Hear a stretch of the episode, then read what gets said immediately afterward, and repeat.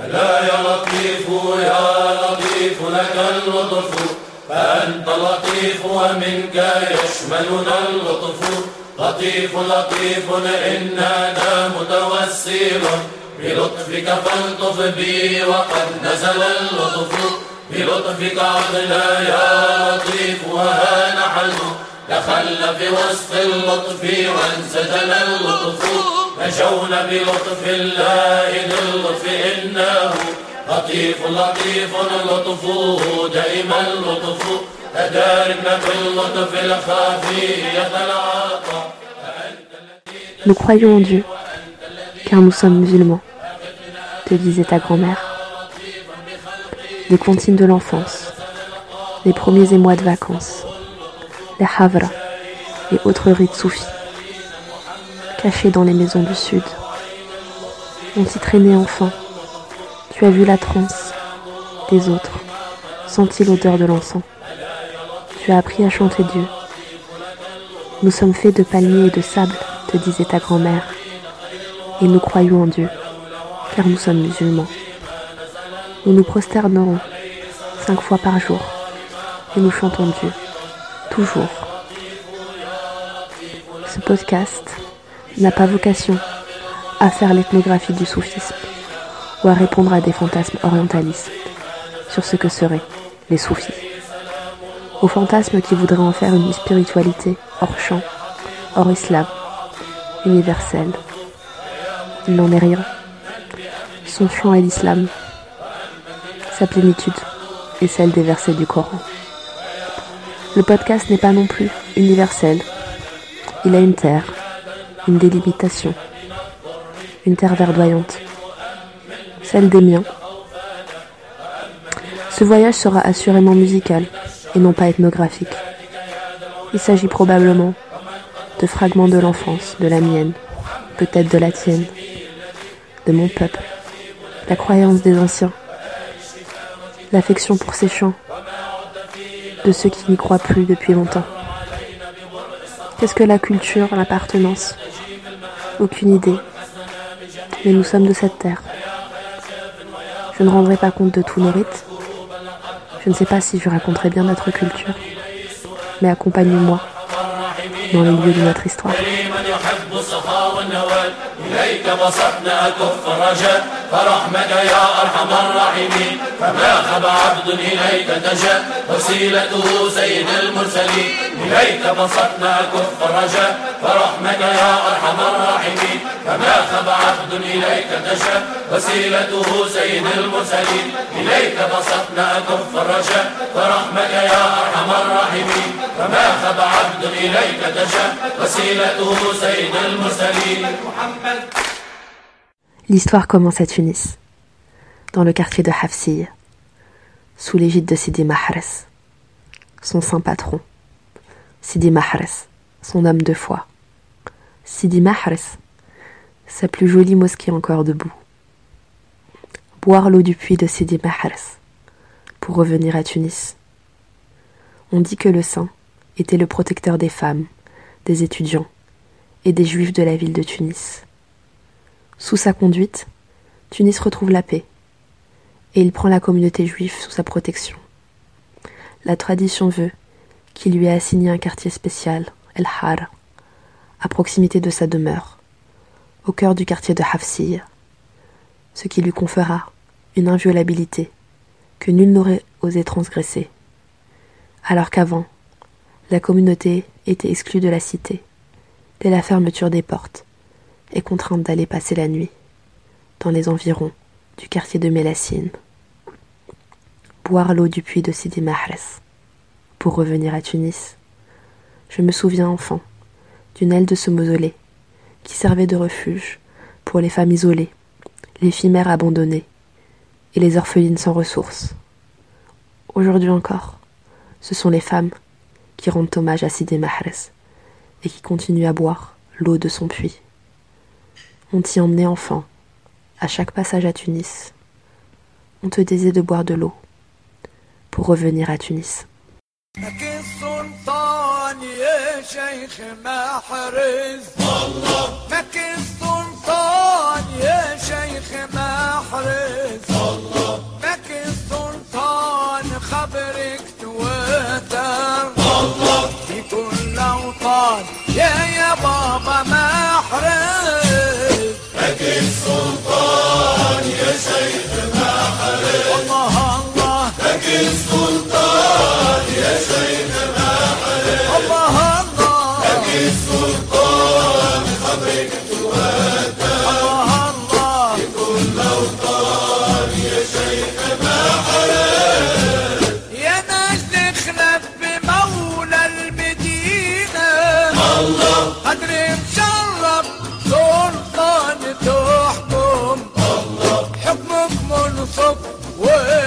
والحكم جاري. الله على النسوة الجاري.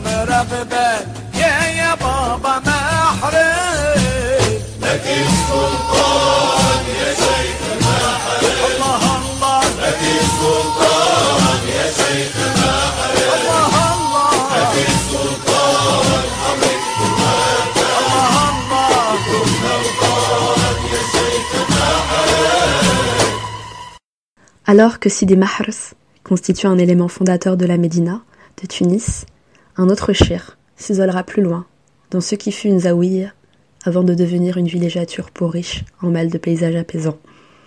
Il s'agit bien entendu du célèbre village de Sidi Bou Saïd, qui tient son nom de son saint, Sidi Bou Saïd el-Beji. Comme son nom l'indique, le shir trouve ses origines à Béja, la verdoyante, si verdoyante que la Tunisie tiendra probablement son surnom d'elle, Tounes el Khavra. Et comment parler de Sidi Bou Saïd sans parler de la Kharja de Sidi Bou Saïd Vers la mi-août, les Zawi Yassanim, en cortège, partant du mausolée du Saint jusqu'en haut de la colline, dans un parcours marqué par des cérémonies initiatiques de la confrérie Essaouia. Musicalement, la Kharja de Sidi Bou Saïd met en lumière les influences soufis du mezouid tunisien, musique populaire par excellence, qui trouve son origine dans les cérémonies soufis, notamment de la Issaouia, en témoigne l'omniprésence de la fameuse flûte à vent, dont tire son nom le genre musical. Yara Eslabhar, ô seigneur de toutes les mers, est un hommage populaire à Sidi Bou Saïd, rendu célèbre par le mezouid ainsi que par le spectacle musical Havra, écrit et diffusé en 1991 par Favel El-Jazeri, qui revisite l'héritage musical soufi à travers l'introduction de nouveaux instruments. La version chantée met à l'honneur le chanteur de Mezoued Hedid Donia. Le spectacle connaît un succès immédiat et phénoménal en Tunisie, après plusieurs décennies d'interdiction du Mezoued et des rites confrériques à la télévision, au nom de la modernité bourguibienne.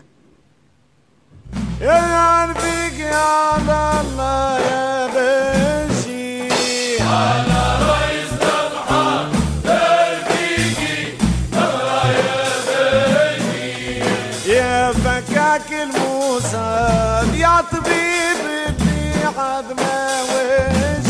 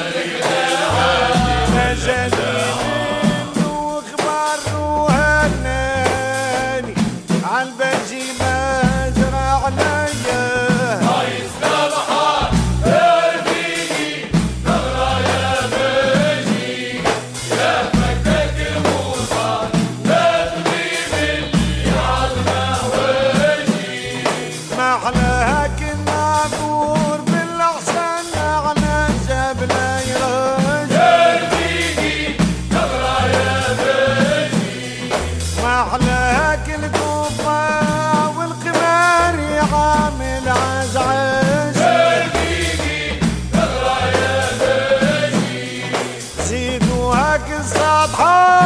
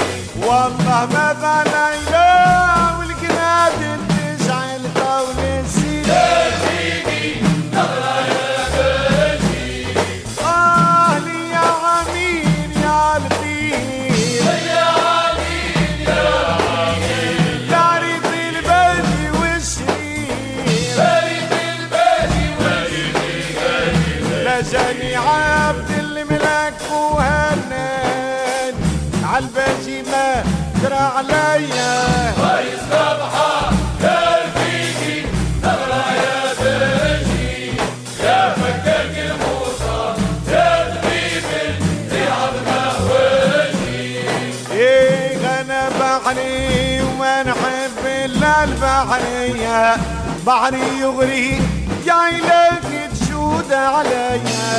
أنا بحري وما نحب الا العوامة بحري يغري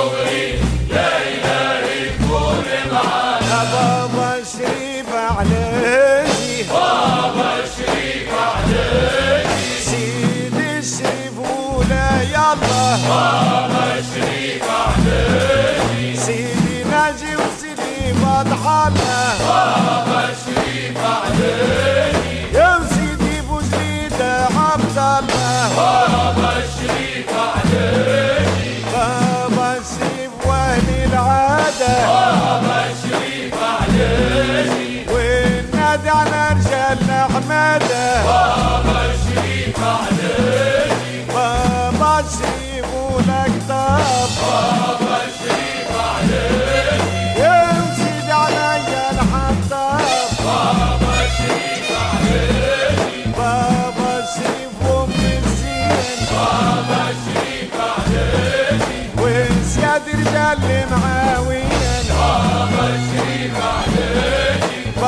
شريف جيتك هرب بابا شريف عليك والنادى على نسيت عقرب بابا شريف عليك بابا شريف وحبابه بابا شريف عليك جار جبرة وسيدي والبابا بابا شريف عليك سيد الشريف والبسمية بابا شريف عليك والسيدة يا المنوبية Baba Shri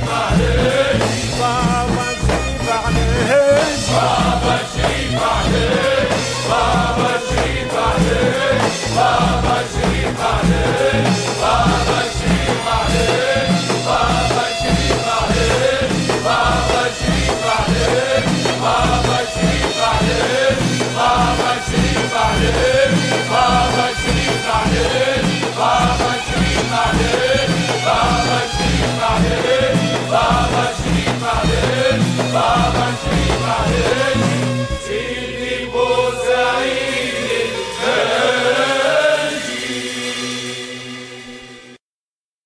De la Tunisie, on évoque souvent les femmes, le droit des femmes, la place des femmes, dans un contexte postcolonial. Alors comment ne pas rendre hommage à nos aïeux et replacer la puissance de ces femmes dans l'histoire longue? Comment ne pas rendre hommage à la sainte parmi les saintes, Saïd al-Mannoubir, enfant prodige qui dès l'âge de 9 ans se fait remarquer par ses dons. Dès 12 ans, elle s'isole pour étudier le Coran. En effet, dès sa naissance, la petite était considérée comme sainte. Et c'est pour cela que l'on trouve encore beaucoup de petites poupées ou de petits habits confectionnés accrochés au mur de la pièce où Saïd al-Manoubiya est aujourd'hui enterré. Adolescente, elle sortait de plus en plus loin, jusqu'à Tunis, elle qui est originaire du village de la Manouba.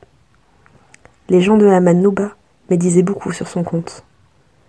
Mais tous les jours, elle continuait à se promener toujours plus loin et partait avec des jeunes filles de la Manouba et ne rentrait que le soir.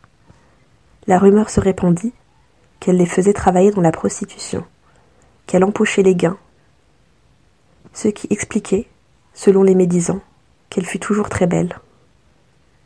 Celle qui fut accusée d'être une mère maquerelle emmenait en fait les jeunes filles à Gorjani pour filer de la laine. Et tous les soirs, en rentrant à la Manouba, elle donnait de l'argent au cercle de ses détracteurs. Au bout de quelque temps, cette générosité finit par troubler les incrédules, qui commencèrent à remettre leur interprétation en question. Sur le point d'accepter que Saïd el-Manoubiya était en effet une saliha, une sainte, ils décidèrent d'arrêter de médire sur son compte. Le soir même, elle rentra et ne leur donna pas d'argent. Le lendemain, elle passa devant leur petit attroupement et les ignora de plus belle. Après quelques jours de cette nouvelle attitude, un des villageois osa lui demander ce qui avait provoqué ce changement. Il lui avoua qu'elle avait gagné leur confiance à force de générosité, tandis qu'ils avaient dit beaucoup de mal d'elle auparavant. Elle répondit Je sais, mais tant que vous disiez du mal de moi, vous allégez un peu mes péchés auprès de Dieu. Tout au long de sa vie, son rapport aux puissants et aux hommes ne changera pas, elle qui choisissait toujours le camp des dominés. Ainsi, prenant la défense de l'un de ses fuqara, l'un des pauvres qu'elle avait sous son aile, elle provoqua l'écroulement de vingt-sept boutiques sur la tête de leur propriétaire, désigné à son courroux. Les démolitions de plafonds constituaient une des formes d'expression de sa colère. Encore aujourd'hui, dans la Médina de Tunis, si un plafond s'écroule, certains se demandent si le propriétaire n'a pas contrarié Saïd el-Manoubi.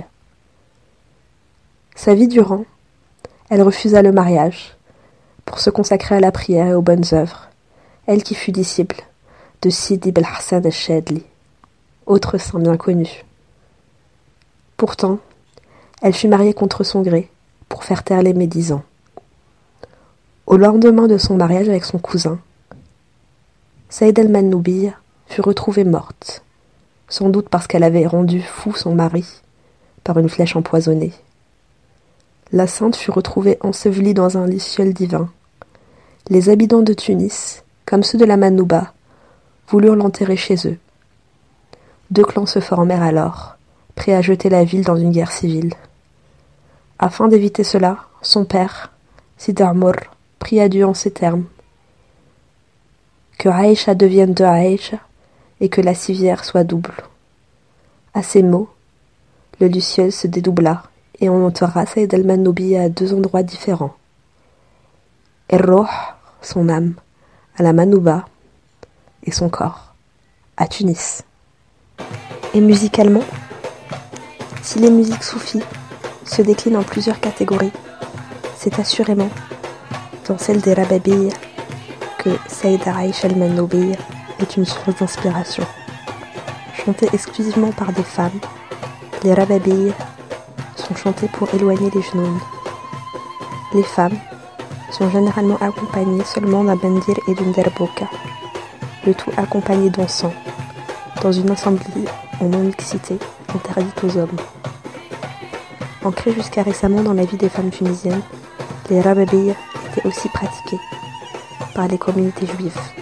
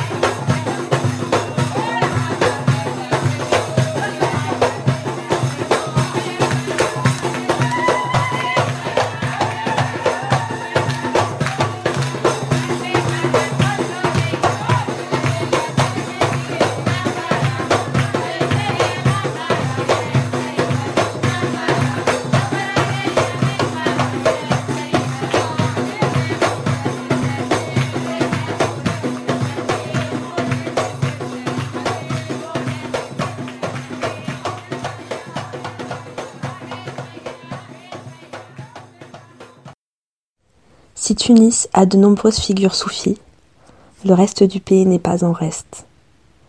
Et la région qui se distingue le plus est celle du Gérid, littéralement le pays des palmes, aux portes du désert, dans l'une des plus grandes palmeraies de Maghreb.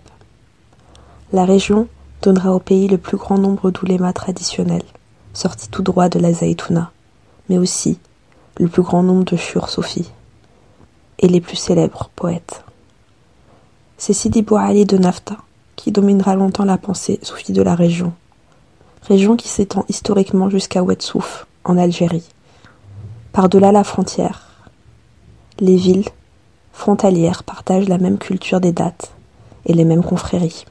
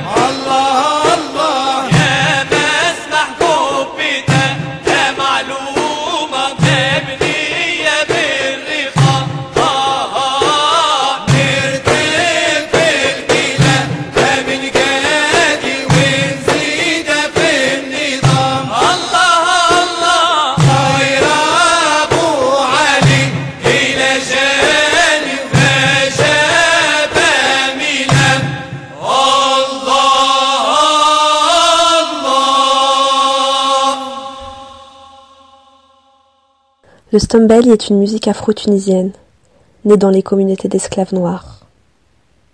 Les instruments traditionnels du Stombelli sont le gourbi, les chak et la bang. Le Stombelli témoigne de l'ancrage africain des musiques soufis tunisiennes et de l'importance de la culture noire dans le tissu social du pays. Elle trouve ses origines dans les pays des Oussa et le royaume de Kanem-Borno, au nord du lac Tchad, dont sont originaires un grand nombre de Noirs tunisiens, et particulièrement des chanteurs de Stambali. Un héritage linguistique et musical préservé dans une société tunisienne hostile à ces communautés noires.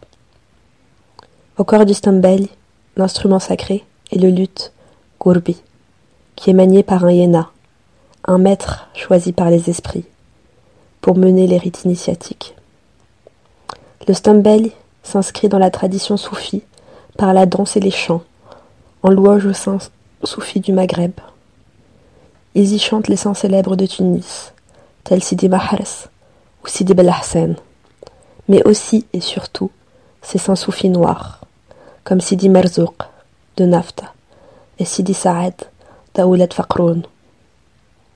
La trance est un élément essentiel des rites du Stombel et similaire au vaudou haïtien, que l'on peut aussi retrouver dans le macumba brésilienne. Le stombel, présent sur tout le territoire tunisien, est aussi parfois appelé banga dans le sud. Et pour revenir au sud, laissez-moi vous parler de Sidi Merzouk de Nafta. Sidi Merzouk était esclave chez Sidi Bouali. Il avait comme tâche de chauffer de l'eau pour le wali et de travailler dans la palmeraie. Une fois, alors qu'il était épuisé, il s'étendit sous un arbre fruité. Mais sa pioche continuait à tourner la terre et à nettoyer les mauvaises herbes autour de lui. La fille de Sidi Bouali avait l'habitude de ramener à Sidi Marzouk son déjeuner fait de pain, de lait et de dattes. Ce jour-là, surprise par ce qu'elle venait de voir, elle alla en faire part à son père. Celui-ci ne la croit pas, mais il décida, au fond de lui-même, de vérifier, et il alla porter le déjeuner de Sidi Marzouk le lendemain. Alors qu'il se rendit à la forêt, il trouva la palmeraie verdoyante et la pioche tournait la terre toute seule. Merzouk, endormi sous un palmier. Alors, Sidi Bouali s'approcha de lui et le réveilla. Il lui dit Lève-toi, un saint ne peut servir un autre saint. Il leva sa canne et poursuivit en disant Là où la canne tombera, tu iras t'installer. Au moment où Sidi Bouali allait jeter sa canne, sa fille lui retient le bras, et c'est ainsi qu'elle ne fut pas jetée aussi loin. Ainsi, Sidi Marzouk fondera sa zaouia dans la même ville que Sidi Bouali.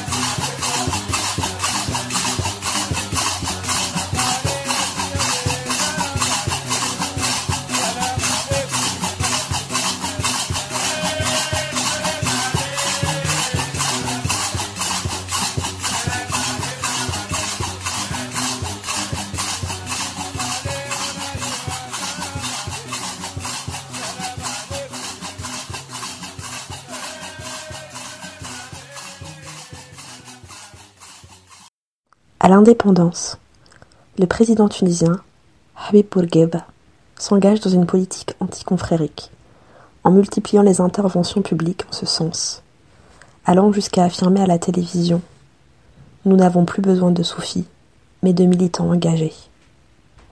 Au-delà du discours, cette politique de sécularisation de la population s'accompagne d'une offensive juridique.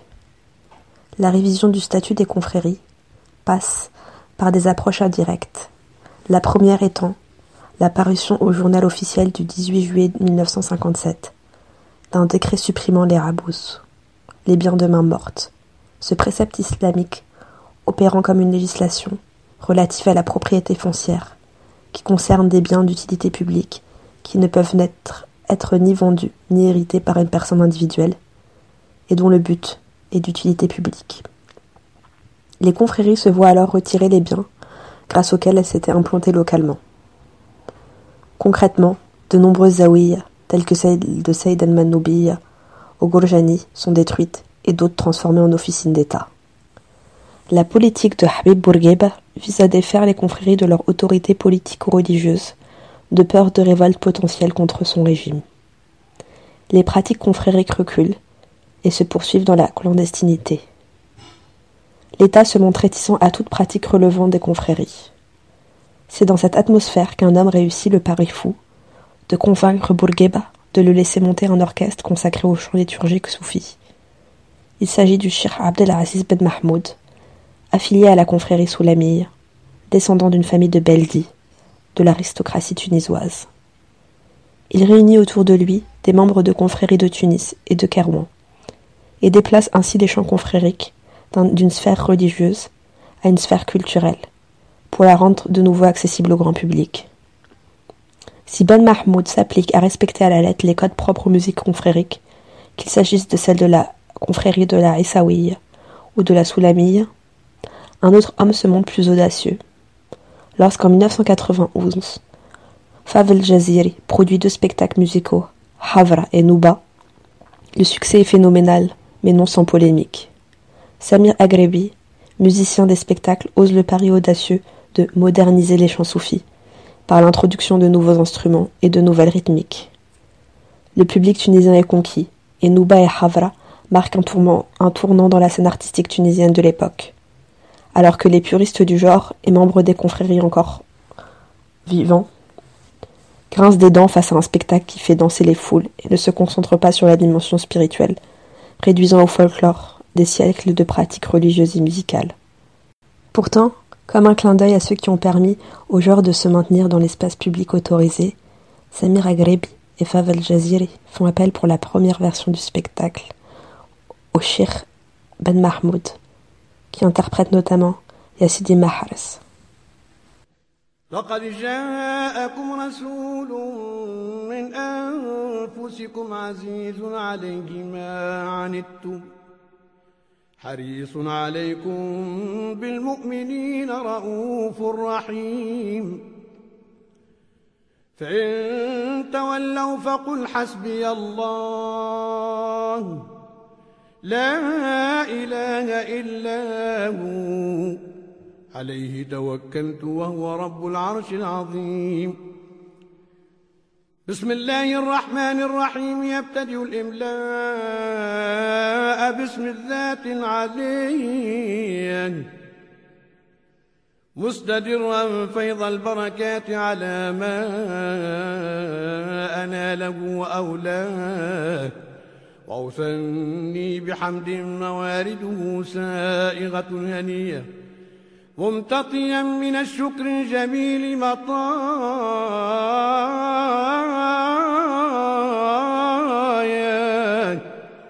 وأصلي وأسلم على النور الموصوف بالتقدم والأولية المنتقل في الغرر الكريمة والجبال. وأستمنح الله تعالى رضوانا يخص العترة الطاهرة النبوية. ويعم الصحابة والأتباع ومن والاه واستجديه هداية لسلوك السبل الواضحة الجلية. وحفظا من الغواية في خطط الخطأ وخطان وأنشر من قصة المولد الشريف النبوي برودا حسانا عبقرية ناظما من النسب الشريف عقدا تتحلى المسامع بحلاه وأستعين بحول الله تعالى وقوته القوية فإنه لا حول ولا قوة إلا إلا بالله. عقير الله.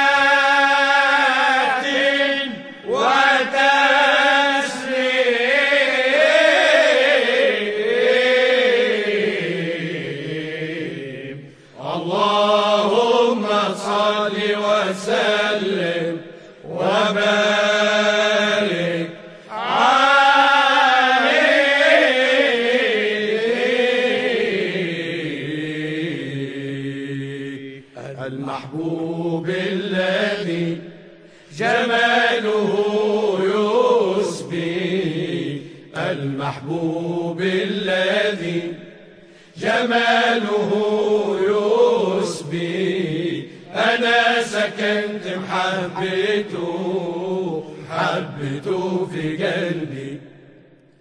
أنا سكنت محبته محبته في قلبي. قلبي يا عاشقين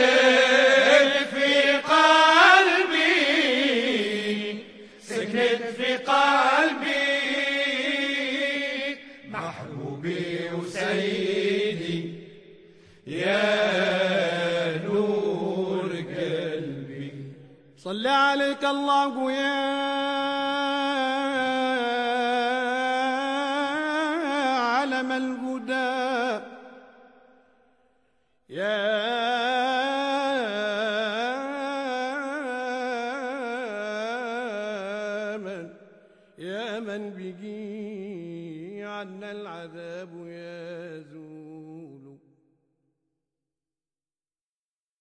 Vous étiez sur Vintage Arab et vous étiez avec Hejr, comme d'habitude. Donc voilà, premier podcast consacré aux musiques soufis maghrébines euh, et plus particulièrement pour ce premier épisode euh, d'une petite série, je l'espère, consacrée aux musiques liturgiques euh, du Maghreb. Donc premier podcast consacré à la Tunisie.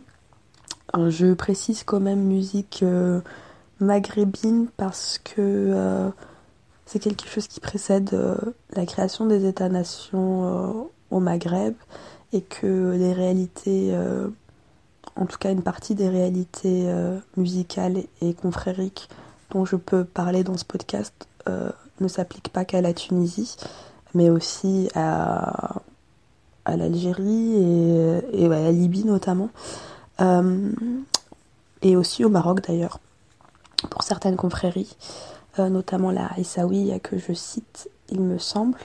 En tout cas, c'est même si la territorialité, euh, on va dire, de mon propos et la Tunisie, c'est quelque chose qui dépasse le territoire national tunisien actuel.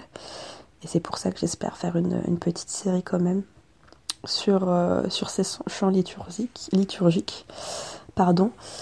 Euh, voilà, vous trouverez en barre d'infos euh, les références des musiques plusieurs d'entre elles sont extraites du, très fameux spectacle Havra de Favel Jazeri que les Tunisiens qui écoutent doivent connaître de manière directe ou indirecte parce que je pense que quand on est tunisien on a entendu au moins une fois dans sa vie un extrait de ce spectacle et d'autres ne sont pas ne sont pas extraites de, ce spectacle. Euh, euh, donc voilà, vous trouverez les références. Euh, j'espère que cet épisode vous a plu.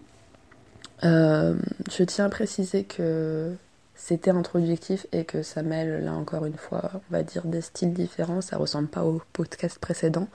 J'ai essayé à la fois de, de ces histoires du soufisme et euh, à la fois aussi l'histoire euh, musicale euh, de ces chants, ainsi qu'un peu aussi d'histoire nationale tunisienne parce que c'était important dans le contexte. Et j'espère que vous vous êtes pas ennuyés. donc voilà, je vous dis à la prochaine. et bien sûr, Ramadan Mubarak à ceux qui jeûnent et à ceux qui ne jeûnent pas aussi. voilà, à très bientôt.